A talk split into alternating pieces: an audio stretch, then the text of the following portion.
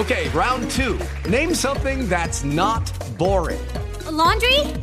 Ooh, a book club. Computer solitaire, huh? Ah, oh, sorry, we were looking for Chumba Casino. That's right. ChumbaCasino.com has over 100 casino style games. Join today and play for free for your chance to redeem some serious prizes. ChumbaCasino.com. No purchase necessary. Full prohibited by law. 18 plus terms and conditions apply. See website for details. Siete en punto. Panorama informativo 88.9. Información que sirve.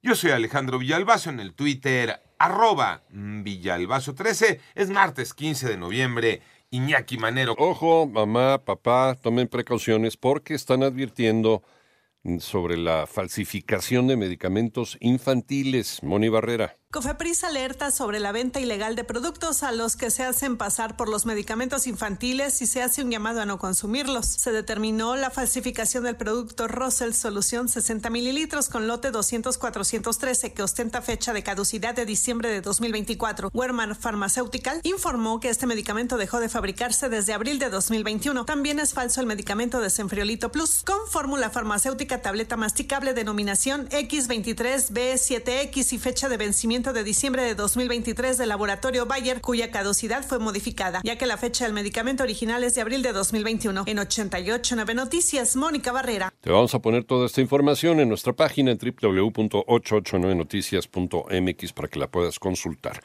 En el panorama nacional, los padres de Abner, el niño de 6 años que el 7 de noviembre se ahogó en la alberca del Colegio Williams, aquí en Ciudad de México, cuando tomaba su clase de natación, exigieron el cierre definitivo de esta escuela. Insistieron en que se castigue a todos los responsables de la muerte del menor, no solo a la maestra Ana María y el guardavidas Alberto Alfonso. Por otro lado, la Fiscalía General del Estado de San Luis Potosí informó sobre la localización en el municipio de Ciudad Fernández del cuerpo sin vida de Marion Izaguirre Dueñez, reportada como desaparecida el pasado 12 de noviembre.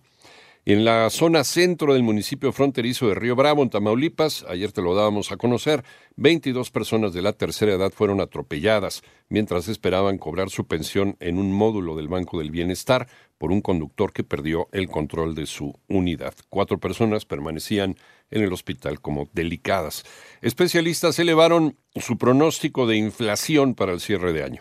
María Inés Camacho. Si bien la economía muestra una continuidad post-pandemia en nuestro país, los altos niveles de inflación siguen pesando. Por ello, la calificadora mexicana HR Ratings aumentó su pronóstico tanto para el cierre de año como para el 2023. Esto debido a las presiones en los precios de los energéticos y los agropecuarios derivado de la incertidumbre que continúa generando el conflicto bélico en Europa del Este. De esta forma, se estima que la inflación cerrará en un nivel de 8.60% desde el 8.10% previo, en lo que toca el crecimiento del PIB para este año pasa de 1.75 a 2.60%. 88.9 Noticias, María Inés Camacho Romero. Vamos al panorama internacional. Los presidentes de los Estados Unidos y China, Joe Biden y Xi Jinping, se reunieron por primera vez después de años de creciente tensión en la isla de Bali. Los dos dirigentes abogaron por evitar que la rivalidad se convierta en conflicto. Además, Xi Jinping advirtió a Biden que Taiwán es la primera línea roja que no se debe cruzar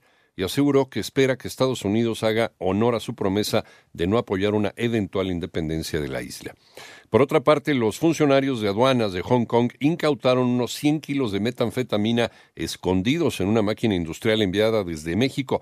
Parte de la máquina, un separador electromagnético que remueve las partículas metálicas de otros materiales, fue ahuecada y contenía metanfetamina con un valor estimado de 7.7 millones de dólares.